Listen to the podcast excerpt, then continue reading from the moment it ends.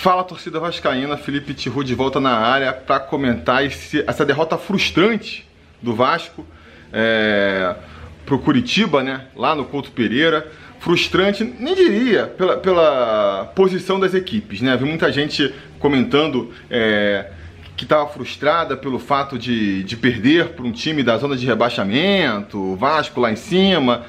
E isso eu nem coloco na, na conta aí, porque a gente tá, tá Tá num campeonato muito disputado, o Campeonato Brasileiro já é um campeonato equilibrado. Esse ano está se mostrando um campeonato mais equilibrado ainda. Então a gente está vendo que é comum aí times que estão lá na parte de cima perdendo pronto para times que estão na parte de baixo.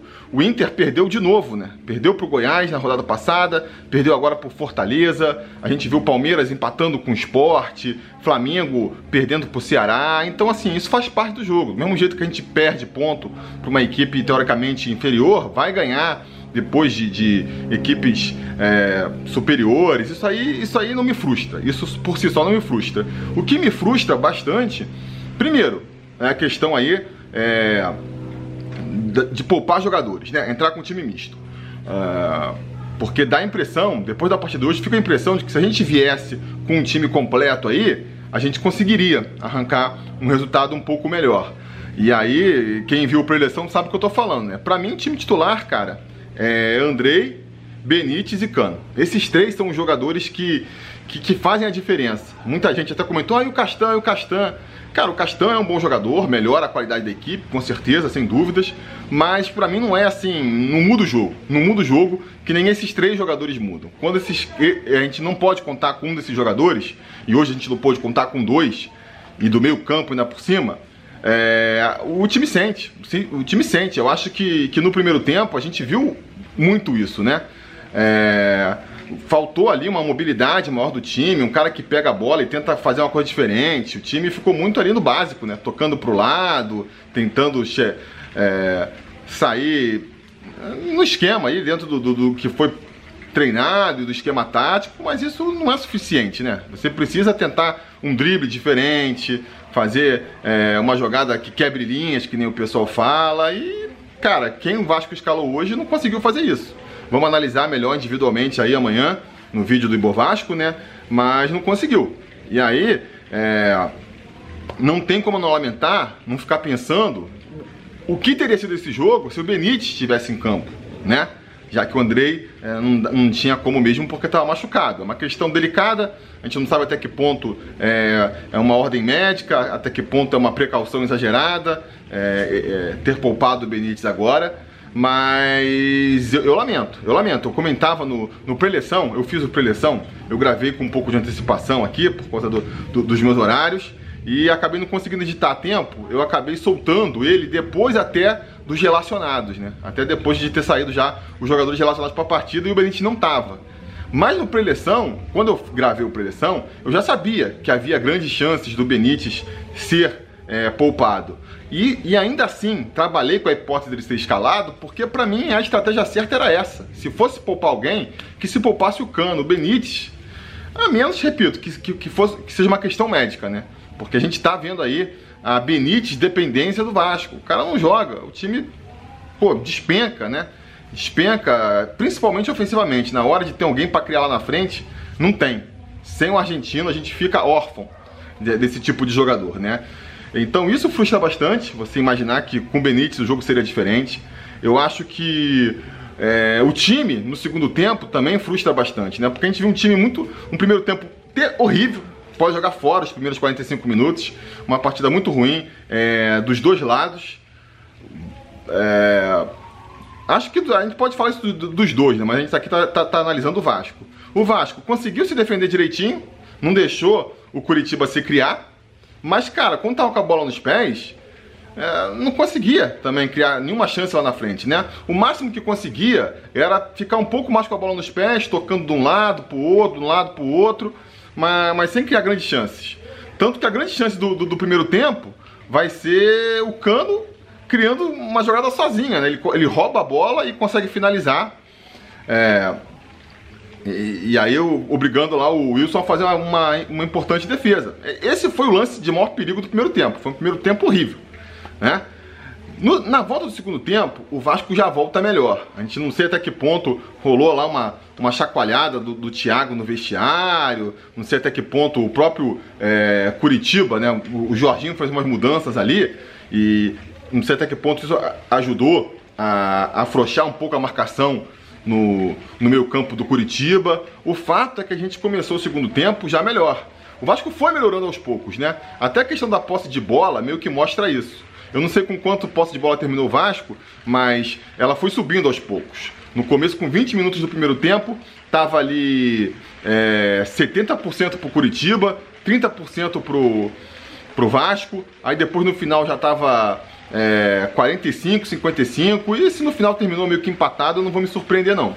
Então o Vasco foi crescendo na partida, foi ganhando espaço, os jogadores mal bem foram se destacando. E aí, é, no segundo tempo, a gente vai ver o Vasco perdendo uma série de oportunidades, né? É, a bola na trave do, do, do, do Thales, vai ter ali o lance do parede que vai chutar na mão do, do, do goleiro, vai ter também um lance do, um lance do cano ali, que ele vai finalizar de primeira ali, dar um toquinho tipo lá Romário, vai fazer obrigar o goleiro a fazer uma outra grande defesa. O goleiro foi eleito aí o melhor do, da partida, não sem méritos. É, então parecia né, que o Vasco ia conseguir, já estava frustrante com o empate. O empate já estava frustrante porque, mal ou bem, apesar de tudo isso aí, todos os problemas que a gente está comentando, a gente viu o Vasco ficando, estando melhor na partida, né, crescendo na partida.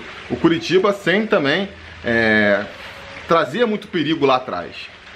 E aí, cara, a frustração ela vai se completar no, no, nos minutos finais da partida, né? O Vasco até vai fazer umas mudanças ali a partir dos 30 minutos, que eu acho que não vai agregar muito, né? Ribamar vai entrar, vai perder um gol incrível também, vai furar a bola, né? Parede entrou, que a gente já comentou. É... Quem mais que entrou também? É... No começo foi o Parede, ah, o Felipe Bastos entrou pro Bruno Gomes, que, tá, que saiu machucado. E depois no final entrou o Lucas Santos, depois do gol já que também não fez nada. Essas foram as quatro mudanças, né? Mas então, cara, aí os minutos finais da partida vão ser a maior frustração de novo por vários aspectos. Vai ter a questão do pênalti do Pikachu aí, né? Que, pô, é, não, não, dá para defender. É, já até aqui eu, eu fiquei marcado como o cara que defende o Pikachu, né? É, e aí já tem várias pessoas me marcando aqui, ah, e aí, defende agora. Eu acho, vou falar então aqui sobre Pikachu, né? Vou falar melhor amanhã também no Ibovasco, mas vou fazer um, uma pequena pincelada aqui. Não acho que vinha fazendo uma má partida, assim, não, não pior do que o resto do time. No primeiro tempo, jogou mal, que nem o time inteiro jogou mal. Depois, no segundo tempo, é, tava jogando no nível da, da, do, do, time de maneira geral, né? Mas, cara, garoteou nesse lance bizarramente. Ele, na verdade, ele cometeu um erro que quando você escala um, um jogador já mais veterano que nem ele, em detrimento de um garoto da base, é esperando justamente que não se cometa esse tipo de erro aí. Que é fazer um pênalti daquele nos minutos finais da partida. Ah, perdeu o atacante. Ainda mais, cara, jogando contra o Curitiba, na moral, se tivesse marcando, sei lá, um, um atacante. É, o próprio Babi lá do, do, do Botafogo, o, sei lá, um Gabigol, um cara que realmente você sabe que tem um faro de gol ali ainda se justificaria, também não se justificaria, mas era mais compreensível. Agora, o time do Curitiba não tá fazendo nada, os caras estão tudo ruim de mira, sabe? Uh, deixa o cara se enrolar. Não dá pra fazer um pênalti daquele, ainda mais daquele jeito. Aquele ali foi um pênalti que, que ele meio que bota a mão assim, mas não bota muito. É, é errado por dois motivos, né? Primeiro, porque é, não, não atrapalhou nada. Se o cara não quisesse cavar a bola ali e tentasse fazer o gol, não ia ser aquela mãozinha do, do Pikachu no ombro que ia, que ia mudar, né? E segundo, que em não atrapalhando, vai marcar pênalti, cara. Assim, o, o jogador, ele tem que estar tá ligado que a gente está vivendo aí um novo normal, né? Quando eu tô brincando aí, a era do VAR. A era do VAR muda as coisas, sabe? Isso, é, esse tipo de pênalti podia passar batido até o ano passado. Podia passar partido até então, agora não passa mais, cara. Os caras vão soprar no ouvido do, do juiz, o juiz vai olhar e vai marcar pênalti. Mão na mão no ombro do cara aqui, não importa se foi fraco, se foi forte. A imagem, ela fica muito forte, né? Na câmera lenta ali, para e tal. Uh, vai marcar pênalti, cara. Não tem jeito, vai marcar pênalti. Então isso foi frustrante, né? Foi uma vacilada tremenda do Pikachu. É... E, e, e, é frustrante também essa questão do VAR aí. Essa questão do VAR é frustrante, porque beleza, marcou pênalti, é um pênalti que talvez não, não, tivesse sido marcado, e aí o VAR tá, tá aí para isso mesmo. Mas depois o cara vai cobrar o pênalti, o Fernando Miguel vai defender, e aí, é, aí, aí que a gente tá, tá falando desses ajustes finos que o VAR tem que ter. Tem que ter um ajuste fino aí na, na, nas orientações do VAR, porque, cara, eu entendo que o goleiro não possa adiantar e, e parar lá na frente, né? Chegar, que nem a gente já viu várias vezes.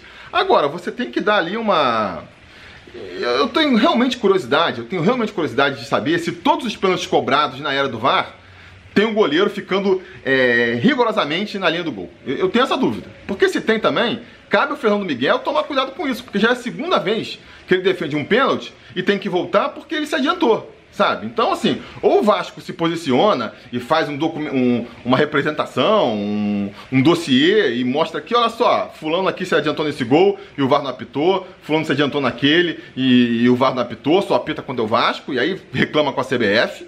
Ou então, se você faz esse levantamento e vê que não, os goleiros não estão saindo da, da linha, então tem que falar para o Miguel que ele tem que tomar cuidado com isso. Não pode, não pode adiantar. Se não pode adiantar, não pode adiantar. Porque faz a defesa e o que, que vai adiantar? Vai voltar o, o gol. Então isso também é revoltante para terminar, né? Aí já fica, ali já acabou, né? Pô, 45 minutos, é, faz aqui esse pênalti besta do Pikachu, aí o, o, o, o, Fernando Miguel defende, volta e faz o gol, ali já, já tava todo mundo, já acho que com, com os olhos nublados de ódio, né? Mas no final ainda vai ter mais um lance lá, do, com, com o Neto Borges, um pisão, um detalhe também, né? Mas é, quando chamou o VAR, eu achei que, que fosse marcar. Primeira vez que eu vejo é, chamarem o juiz para ver o, o, lance na televisão, o juiz olhar e ainda manter a sua decisão. Normalmente os caras voltam atrás, né? Normalmente os caras voltam atrás. E aí eu vou questionar a decisão do árbitro, porque foi um lance, foi um detalhe? Foi. Mas aí é a mesma coisa que a gente está usando, o mesmo critério, né? O, o Fernando Miguel, ele se adiantou um pouquinho ali na linha, foi pouca coisa. Mas se é o rigor, não pode adiantar, não pode pisar um milímetro fora da linha, então é o rigor, tem que voltar o pênalti, beleza. Pikachu também, cara, nem sei ali se, se a mão é... Porque você vê o lance em velocidade normal, parece que, que ele bota aqui, mas a mão aqui, ele tenta se segurar, e foi erro do Pikachu, não tô querendo defender, mas parece que que nem desestabiliza o jogador, mas tem que marcar, porque não importa, né? Botou a mão aqui, não importa a intensidade, é o rigor da lei, beleza. Então, amigo, o pisão do cara lá no pé do, Felipe, do, do, do Neto Borges, não importa se a bola já estava um pouco escapada, se o pisão foi só na pontinha. Ele, cara, o cara pisou no pé do jogador e isso atrapalha a, ele a continuar andando. Não importa se foi pouquinho, se foi de leve, se foi só na chuteira, nem pegou o dedo, não importa, cara, não importa. Não é o VAR. O VAR não é assim rigoroso ao máximo. O detalhe da imagem amplia, volta. Então tinha que ter marcado aquele pênalti, né? Então tinha que ter marcado aquele pênalti. Então tudo isso agrega aí a essa frustração, né? Foi uma má partida do Vasco, foi uma partida que o Vasco abriu mão de vencer, né? Quando você bota o time reserva, você está assumindo que as suas chances de, de, ganhar a partida elas diminuem bastante. Teve essa questão do VAR também, é, aí é uma outra seara, né? Aí tem que ver que aí são, são vários aspectos, né? Primeiro, os jogadores têm que tomar consciência de que o futebol mudou.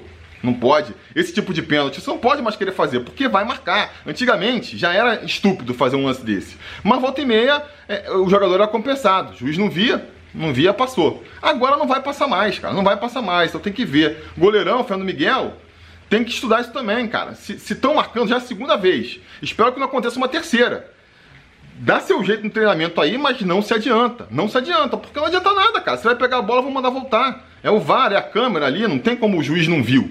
Então, também tem que treinar isso aí. E tem que fazer uma movimentação na CBF, o Campelo aí, Zé do Táxi, não sei quem é o responsável por isso aí, para falar, cara, peraí. Que critério é esse, sabe? Por que, que pra, pra gente é super rigoroso e pro outro não é. é. Quando eu falo do VAR, essas coisas, né? Até naquela questão do pênalti do, do André contra o São Paulo, o que eu queria levantar era isso, sabe? Assim, é, é super rigoroso? É super rigoroso, mas tem que ser super rigoroso para todo mundo então. Não pode ser super rigoroso com, quando é com Vasco e quando é com outro, ah não, foi lance de jogo. Eu acho que por esse super rigor que a gente está vendo no VAR hoje em dia aí, ele teria que ter marcado aquele pênalti no finalzinho, né? Enfim, vamos torcer, vamos torcer para que tudo isso aí é, seja compensado na quarta-feira. Né? A estratégia é, de poupar o time agora, de poupar o Benítez, ela precisa a gente ter voltado aí sem os três pontos com essa derrota de Curitiba, aumenta a responsabilidade de passar do Botafogo na quarta-feira agora. Porque a gente, teoricamente, né, a escolha estratégica do Vasco foi abrir mão desses três pontos para conseguir a classificação. Então ela vai ter que vir agora, porque senão vai ser muito decepcionante. Vai ser muito decepcionante. Diga nos comentários então a opinião de vocês sobre esse jogo aí, né? Quero saber é, o que, vocês acharam. Não se esqueça também de curtir o vídeo, assinar o canal, voltar amanhã. Se tudo der certo, nada der errado, amanhã tem também o Ibo Vasco fazendo uma análise individual dos jogadores. Beleza? Tá combinado? Então tá combinado. Gente, vai falando.